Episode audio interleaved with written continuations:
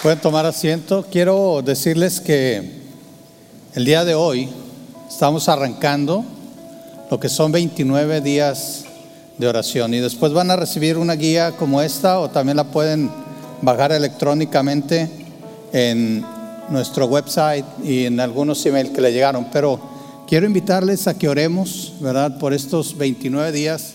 Van a ser una bendición Vamos a orar de manera general ahorita por esta, estos 29 días de oración, pero quiero hacerles este reto a que dediquen este tiempo a orar. Que no sea solamente algo que pasó en un anuncio y se nos olvidó, sino que estemos orando constantemente. En la guía por día se nos pide que oremos por ciertas cosas, pero ustedes pueden añadir algunas otras, ¿verdad? Y les invito a que oremos. Vamos a orar. Señor, te agradecemos porque tú nos permites estar aquí. Gracias por estas alabanzas tan hermosas. Gracias, Señor, porque podemos cantar a tu nombre, pero también permítenos, Señor, glorificarte a través de nuestros hechos, Señor. Y te quiero pedir por estos 29 días de oración, Señor, que queremos que sean una bendición como iglesia, pero también individualmente, Señor. Te pido que cada uno de mis hermanos aquí busque un grupo o individualmente o por familia pero que estemos orando, Señor, en estos 29 días, que tomemos el reto, Señor, y que si, tú quieres, Señor, esto inclusive forme un hábito, un hábito en el cual nosotros diariamente estemos orando a ti, que diariamente traigamos nuestras peticiones y las peticiones de otros delante de ti, pero que también diariamente al orar te demos alabanza, Señor, te glorifiquemos, hablemos de tus grandezas, Señor y te demos gracias por la salvación tan grande que nos has dado en Cristo Jesús. Te pedimos todo esto en el nombre de nuestro Señor Jesucristo. Amén.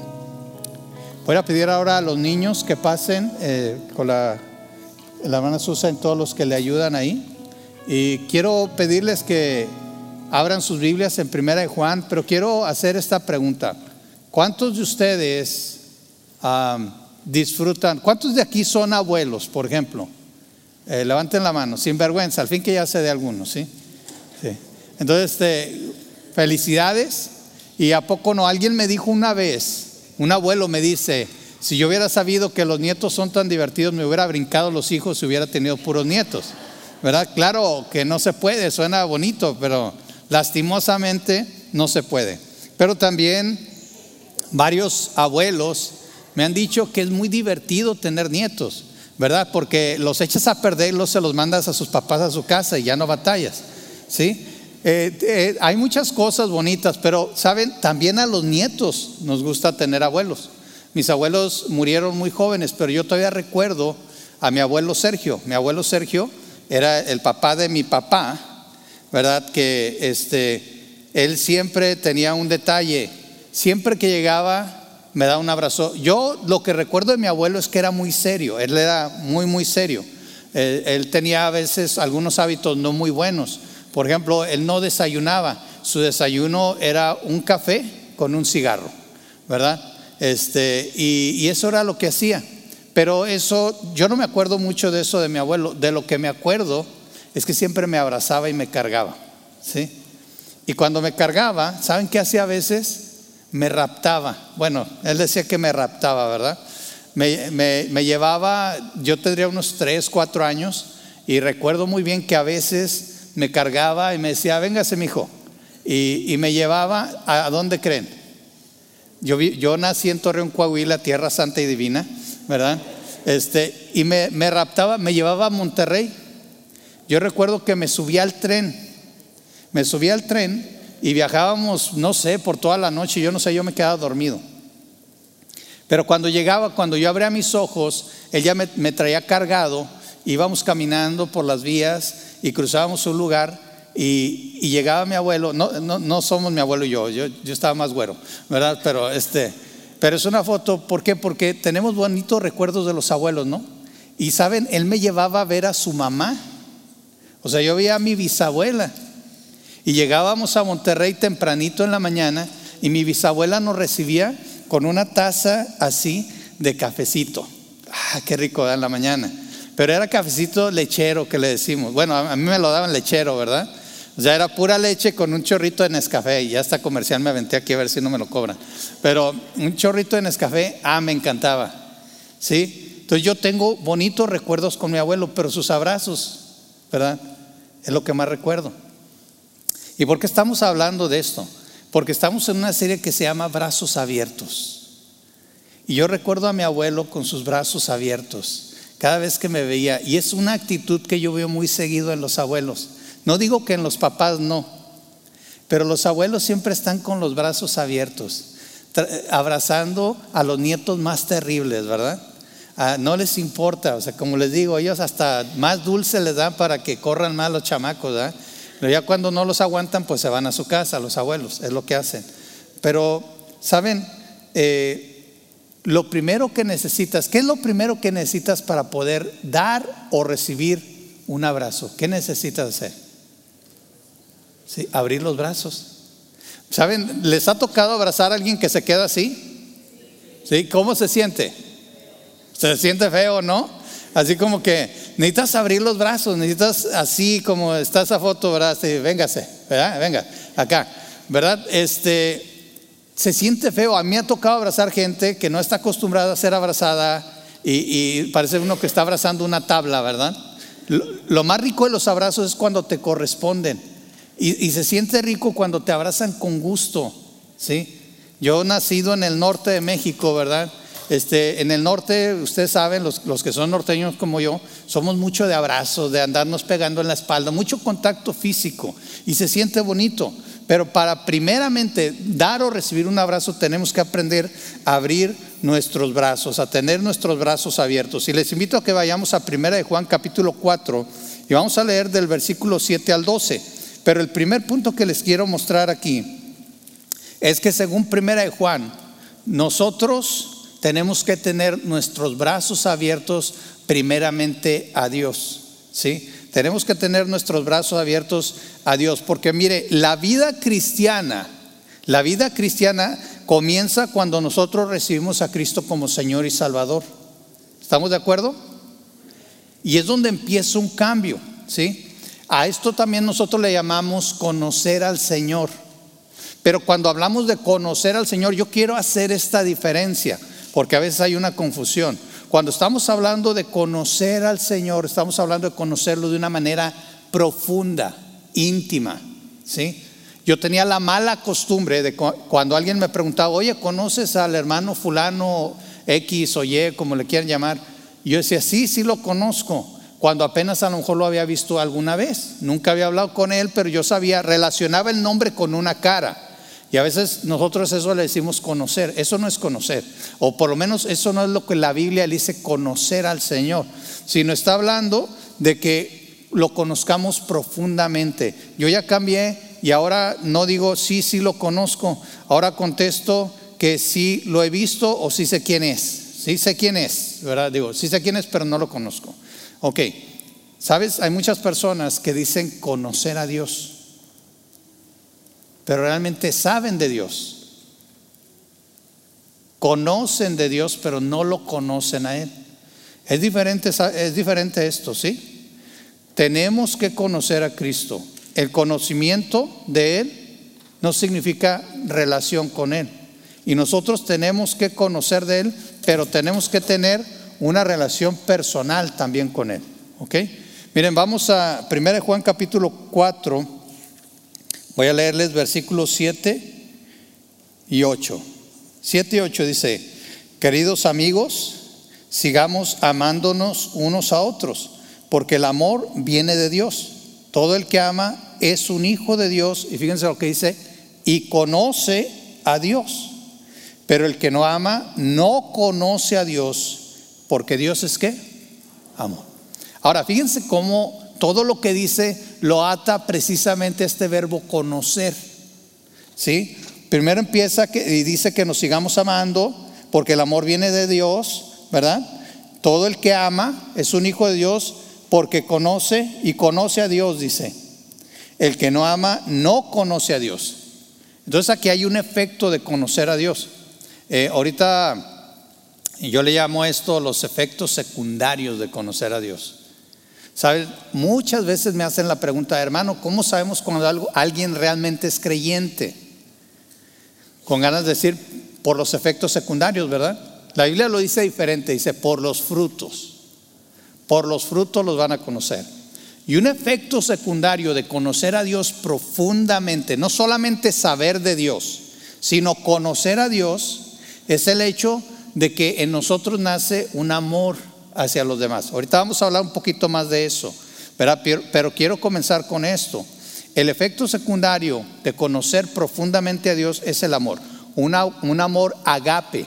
Es la palabra griega que se usa en las escrituras, eh, que es un amor incondicional, el amor de Dios, un amor que no espera nada a cambio. ¿Sí?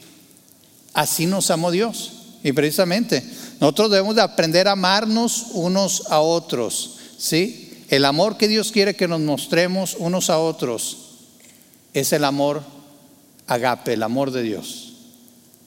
¿Sí? Y saben, no es tan fácil, porque este es un amor sacrificial. ¿Qué quiere decir? Que yo voy a amar sin esperar nada. ¿A cuánto nos gusta eso? ¿Saben cómo se siente a veces? Se siente como si llegaras a la tienda, pusieras un billete de 100 dólares en el mostrador y la cajera lo agarrara y no te diera nada. ¿Cuánto les gusta eso? ¿Cuántos sacarían otro de a 100? A lo mejor el otro es de 50, ¿verdad? Y luego te lo quitan y no te da nada. El, que sigue es de 10, ¿verdad? Y luego te lo quitan no te da Y el que sigue no dice, ya de, de, sonso pongo algo ahí, ¿verdad? Ya. No, o sea, pero así, así debe de ser el amor de Dios. Un amor incondicional. Yo doy sin esperar nada a cambio. Difícil, ¿verdad? ¿O, cuánto se les hace fácil? Bueno, es difícil, pero es lo que pide el Señor. A mí me gusta mucho ver, a veces cuando terminamos aquí la, reunión, se quedan por ahí grupitos de hermanos, ¿verdad? Ahí no sé si están poniendo de acuerdo a dónde ir a comer o se, están quejando del sermón, no sé, ¿verdad? Pero este, ahí están platicando bien rico, bien sabroso, ¿verdad? los momentos de comunión son hermosos. Pero saben una cosa, este amor, esto de amarnos unos a otros, no hubiera podido ser posible si primero Dios no hubiera abierto sus brazos a nosotros. Miren, vamos a los siguientes versículos, versículos 9 y 10 de ahí mismo, 1 Juan capítulo 4. Dice, Dios mostró cuánto nos ama al enviar a su único Hijo al mundo, para que tengamos vida eterna por medio de Él.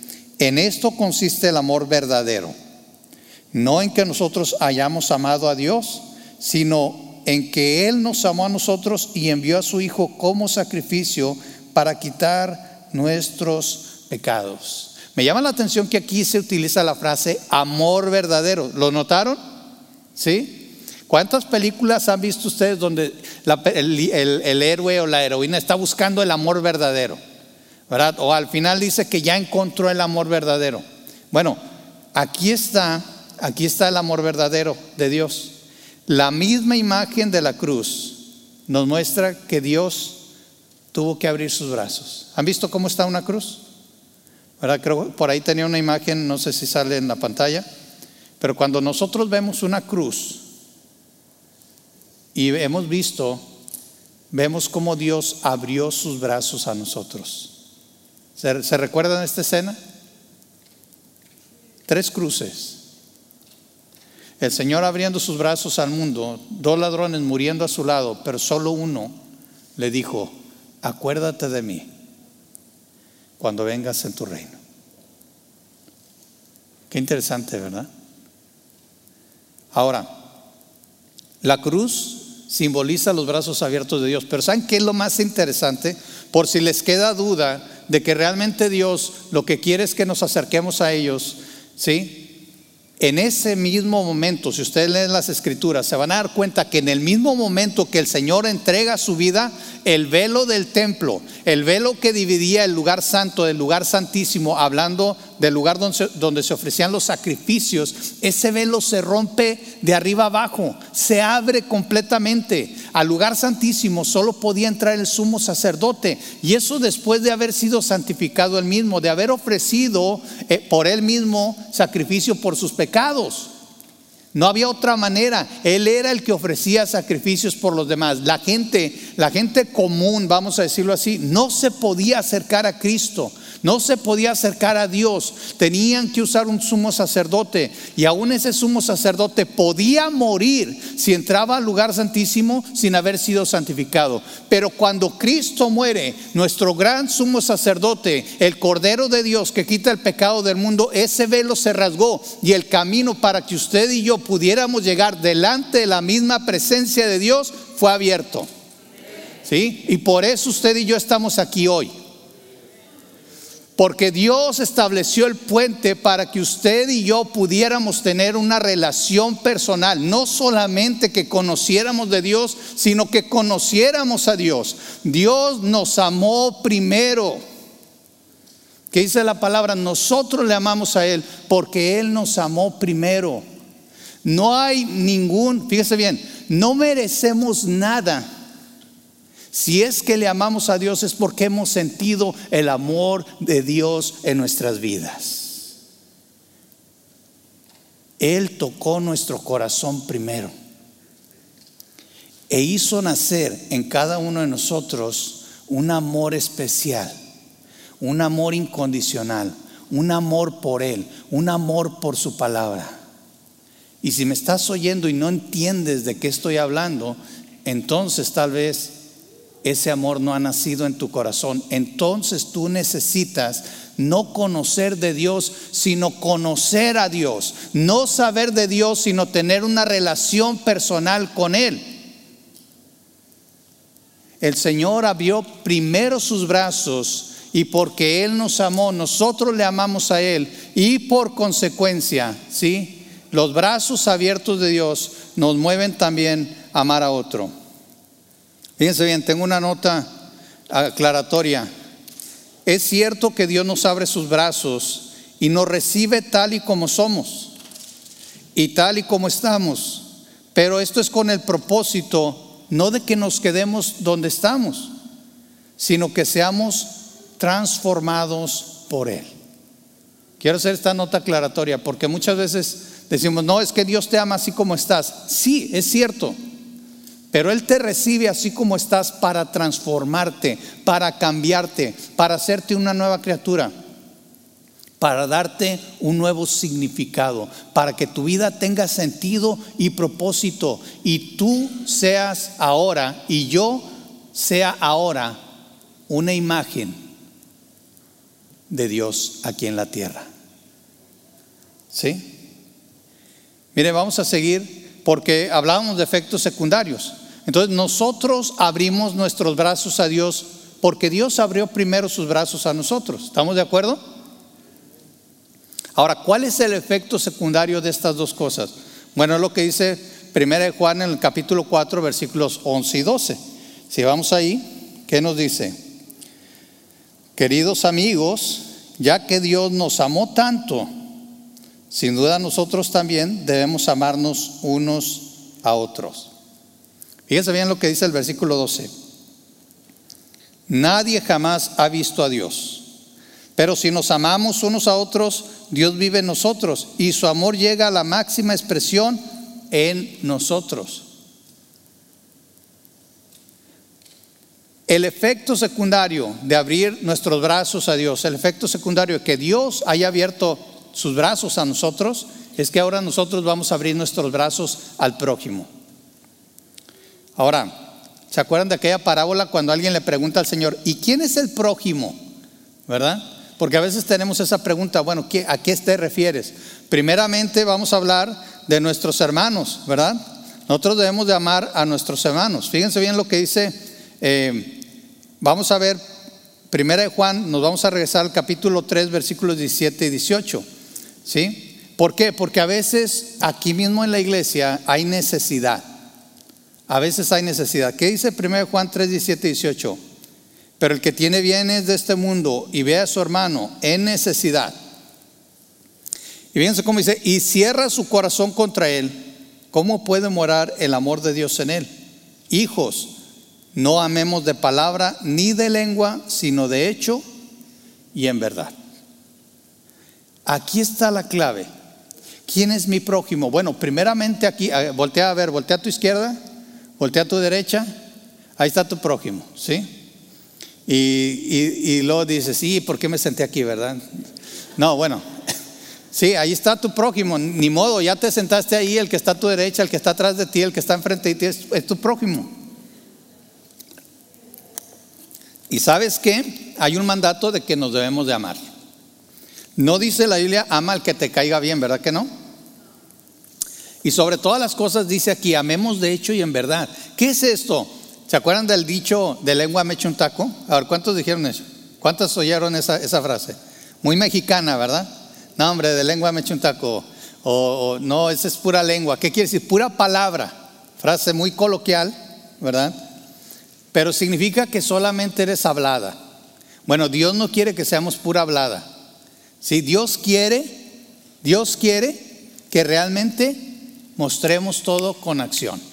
Como dicen, pon tus hechos donde pones tus palabras. Pon tus hechos donde pones tus palabras. Lo voy a volver a leer. Dice aquí, queridos amigos, ya que Dios nos amó tanto, sin duda nosotros también debemos de amarnos unos a otros. Nadie jamás ha visto a Dios. Fíjense, nadie jamás ha visto a Dios. ¿Sabes cómo va a ver la gente a Dios? A través de tus acciones. Por eso dice aquí, el que tiene bienes en este mundo. Fíjate bien, ¿Cómo comienza? No está diciendo la Biblia que tú te tienes que quedar sin nada para que realmente muestres el amor de Dios. Comienza diciendo, el que tiene bienes, ¿sí? ¿A quién está siendo más responsable? Al que más tiene. Uh, hermano, ya comenzó mal, ¿verdad? Ya empezó a aventar ahí. Ahora, le digo a mi esposa, realmente si nos comparamos con el que tiene menos, pues siempre tenemos. ¿Me explico? O sea, compárate, no te compares con el millonario, no, hermano, es que Bill Gates. No, o sea, no te compares con Bill Gates, compárate con, con tu realidad, ¿sí? Compárate con, con, el que está en necesidad y te vas a dar cuenta que tú tienes más que él, por algo está en necesidad. Entonces realmente dice el que tiene bien, o sea, en pocas palabras, si tú tienes, si tú tienes la manera, si tú tienes los medios, de ayudar a tu hermano. No está diciendo que tengas demasiado, pero tienes lo que necesita tu hermano. Y fíjate bien, y ve a su hermano en necesidad. Y cierra, fíjense cómo dice, no dice cierra su cartera, ni cierra su puerta, ni cierra su carro. ¿Qué dice? Cierra su corazón. Si cierras tu corazón, ven aquí el impacto. Estamos hablando de amar. Y la Biblia dice, ¿cómo, cómo dices que amas si lo primero que cierras cuando ves a tu hermano necesitado es tu corazón, ¿con qué vas a amar? Y cierras contra él su corazón. ¿Cómo puede? Dice aquí, pregunta, ¿cómo puede morar el amor de Dios en él? O sea que hasta se empieza a dudar, ¿realmente estará el amor de Dios en él? Hijos, no amemos de palabra ni de lengua, sino de hecho y en verdad. Miren, les voy a leer otra, otra parte muy práctica de la palabra que está en Santiago. Santiago habla de mostrar nuestra fe. Él, no habla de amor, pero habla de fe, pero es lo mismo. ¿Sí? Nosotros cuando nacemos en Cristo, ese amor de Dios nace, pero también tenemos una fe que es la que nos llevó a Dios. Y Santiago habla de nuestra fe, de demostrarla con nuestras buenas obras. Y siempre me gusta hacer esta aclaración y me voy a ir muy seguido haciéndola. Los creyentes no hacemos buenas obras para salvarnos. Los creyentes hacemos buenas obras porque somos salvos. ¿Sí? Y mire lo que dice Santiago, capítulo 2, versículos 14 al 17. Amados hermanos, ¿de qué le sirve a uno decir que tiene fe si no lo demuestra con sus acciones? ¿Puede esa clase de fe salvar a alguien? Supóngase que ven a un hermano o a una hermana que no tiene que comer ni con qué vestirse. Y uno de ustedes le dice, adiós, que tengas un buen día, abrígate mucho y aliméntate bien. Ah, se oye muy bonito, ¿verdad? Dice, pero no le dan ni alimento ni ropa. ¿Para qué le sirve? Como pueden ver, la fe por sí sola no es suficiente, a menos que produzca buenas acciones. Está muerta y es inútil. Básicamente lo que está diciendo Santiago, tú puedes decir que tienes fe, Pero si no lo demuestras, ¿cómo le dices a tu hermano, a tu hermano necesidad? Sabes que tiene hambre, ¿sí? Le oyes las, tripitas rugir, ¿verdad? Y, y, lo ves que está tiemble y tiemble, y tú estás con tu abrigote así, ¿verdad? Y con dos hamburguesas ahí. Digo, no sé si haya gente que traiga hamburguesas en las bolsas, pero bueno, es una ilustración. Y por ahí alguien las esconde, ¿verdad? No. Bueno, mire, si ves eso y le dices, te, puedes oír muy espiritual. Ah, porque hay gente que le encanta oírse espiritual, ¿verdad? Hasta, ¿saben ese, ese tonito así medio santo, ¿verdad?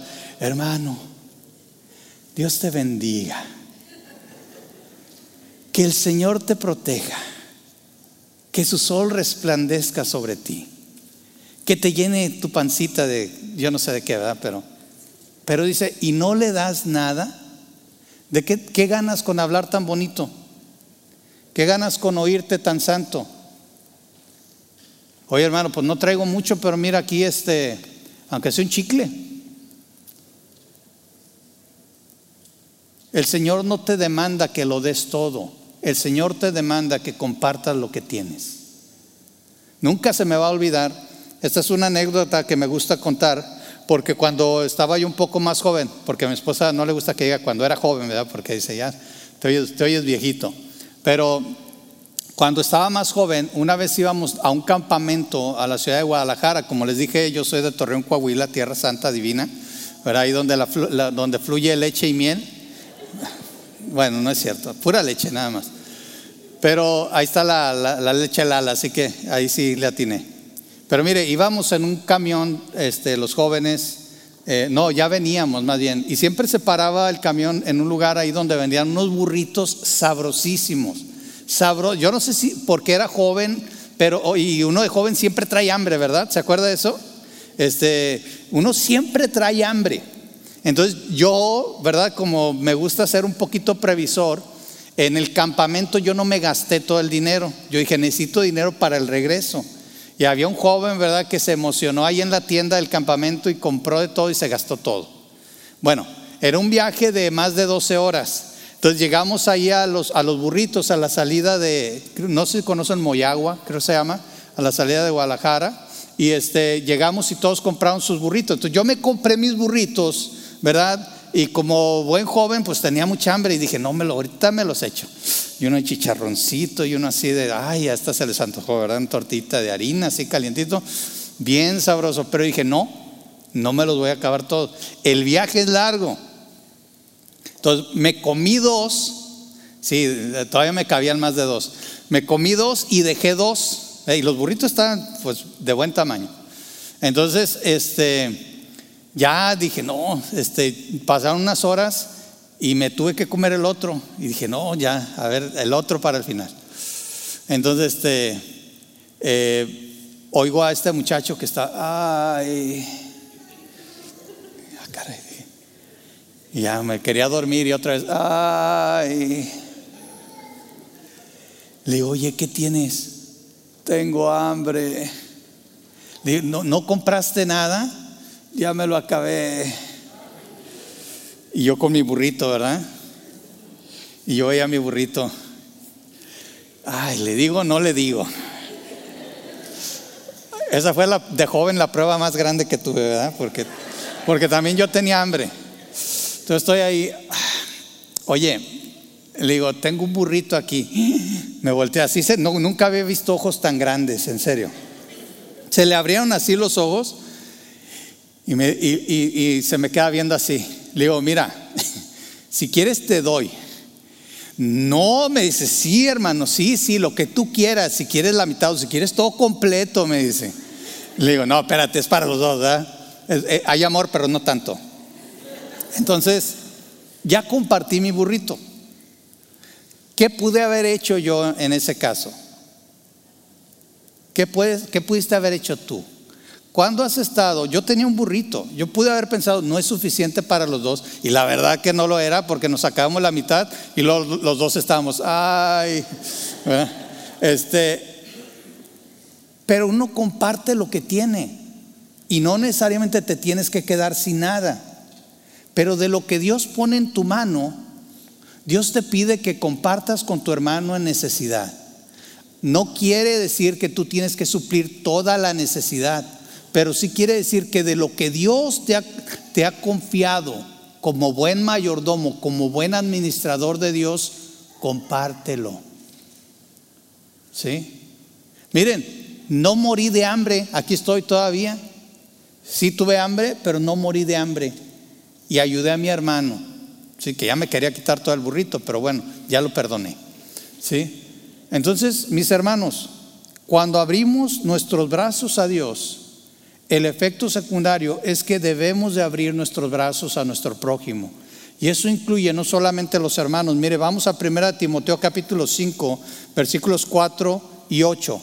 Voy a, voy a brincar 1 Timoteo capítulo 5, versículo 4 y me voy a brincar al 8. Dice, pero si alguna viuda tiene hijos o nietos, aprendan estos primero a ser piadosos para con su propia familia y a recompensar a sus padres, porque esto es lo bueno y agradable delante de Dios. Porque si alguno no provee para los suyos y mayormente para los de su casa, ha negado la fe y es peor que un incrédulo. Qué interesante, ¿verdad? No solamente la familia espiritual, es también la familia carnal. También debemos de cuidar de nuestra familia carnal. Aquí está hablando del caso de cuando había viudas en la casa, pero no necesita ser viuda, no necesita haber viudas. Si hay necesidad entre tu familia, trata como hijo de Dios de mostrar el amor de Dios y de proveer para los tuyos. Amén. ¿Sí? Porque a veces, tristemente, a lo mejor ayudamos aquí en la iglesia, pero se nos olvida la familia. Y sabes, el mejor testimonio que puedes dar es mostrar el amor incondicional de Dios aún a tu familia, aunque te traten mal. Qué interesante, ¿verdad? Bueno, esto es, vamos a resumir esto. Nosotros abrimos nuestros brazos a Dios porque Dios abrió sus brazos primero. Y el efecto secundario de todo esto es que abramos nuestros brazos al prójimo. Mi pregunta es, ¿estás listo para abrir tus brazos al prójimo? Y a lo mejor dices, ya lo estoy haciendo, qué bueno, entonces síguelo haciendo o ábrelos más todavía. Sigue mostrando el amor de Dios. La gente no ha visto a Dios, la gente no conoce a Dios, pero lo puede conocer a través de ti, a través de tus acciones, a través de esos abrazos espirituales que se manifiestan en acciones que tú puedes llevar a aquellos que no conocen al Señor. Quiero tener una aplicación de todo esto. Les voy a dar estos puntos. Fíjense bien, como aplicación el día de hoy, nosotros podemos demostrar el amor de Dios a nuestros hermanos, a nuestro semejante, de manera tangible, con acciones. Primero, si es posible, provee para alguna necesidad. Si te es posible, provee. Ponte el reto en tu vida. Si te encuentras a un hermano, a una hermana, a un familiar, a alguien conocido que tiene una necesidad, Pídele al Señor que te lo muestre y si es su voluntad que te use para proveer para esa necesidad. Segundo, ora por tus hermanos, ¿sí? Y miren, les voy a, eh, les voy a decir algo. Ahorita vamos a tener un momento especial porque vamos a tener a la primer persona que se va a convertir en el primer miembro de lo que sería una iglesia virtual Calvary, ¿sí? Eh, Tania Mares, Tania Mares que ahorita va, creo que está allá en el gimnasio, pero va a venir, la, voy a presentar como nueva miembro. Ella vive eh, en León, pero hace unas semanas me habló y me dijo, hermano, he estado buscando iglesia y no he encontrado, pero yo sigo a Calvary. Ella está tomando clases en nuestro instituto de capacitación que hemos estado enseñando en línea ella ha estado viendo los servicios en línea también. Ella quiere participar y quiere ser miembro de esta iglesia. ¿sí? Entonces Tania, Tania me pidió que si podía ser miembro y estuvimos platicando como pastores y sí, decidimos que ella va a ser miembro de Calvary y sí, tal vez, tal vez después encuentre una iglesia en León, pero mientras Calvary va a ser su iglesia, ¿sí? Entonces, ahorita vamos a orar por Tania y quiero que, que piensen en esto. Nosotros podemos orar por nuestros hermanos, tenemos que orar por nuestros hermanos, debemos de estar orando por ellos. Eh, quiero que volteen a su lado y aquí viene Tania. Tania, ¿puedes pararte aquí por favor? Aquí abajito, sí, gracias Tania. Eh, Tania, yo la he tenido como alumna en clases del Instituto de Capacitación, creo que es la primera vez que la veo en vivo. Este, sí, ¿verdad? O sea, la, he tenido como alumna y es la primera vez que está aquí, eh, que yo la conozco en, vivo. No sé si ustedes la conocían. ¿Cuántos conocían a Tania? ¿Algunos? ¿Sí? Pero miren, ¿qué les parece si oramos por Tania? Primeramente, quiero pedirle a la iglesia, ¿qué les parece si nos ponemos en pie? Y si usted está dispuesto a aceptar a Tania como miembro de Calvary, le pido que extienda su mano, ¿sí? Y vamos a orar por ella, ¿sí? Vamos a orar por Tania. ¿Por qué? Porque ella, ella va a ser también un testigo, un testimonio del amor de Dios allá en León. Una de las cosas que platicamos es que Tania va a hacer lo mismo que hacemos nosotros aquí. Y ella también está llamada a amar a su semejante. Ella también está llamada a amar a aquellos que la rodean y a hacer testimonio. Entonces vamos a orar por Tania. Señor, te agradecemos por Tania. Muchas gracias por su vida. Gracias por su deseo de unirse a Calvary. Señor, y te pedimos, Señor, que tú por favor la bendigas y la uses ahí en, León, Señor. Que, que ella pueda ser un testimonio vivo de tu amor. Y te pido que también la congregación pueda seguir orando por ella, Señor, para que tú la protejas, tú la uses allá. Y que también ella, Tania, como miembro de esta congregación, ore por sus hermanos aquí en McAllen, aquí en el Valle de Texas, Señor. Gracias porque podemos hacer este tipo de cosas, porque tu amor no tiene fronteras, Señor, porque la salvación llega a todo aquel que clama tu nombre, Señor Jesucristo, porque tu Espíritu Santo desciende a todo aquel que ha creído en Cristo como Señor y Salvador. Y ella es parte de tu iglesia universal, pero ahora también ella es parte de Calvary, esta tu iglesia local. Muchas gracias, Señor, te damos por ella y te agradezco por todos mis hermanos también. En el nombre de nuestro Señor Jesucristo, amén.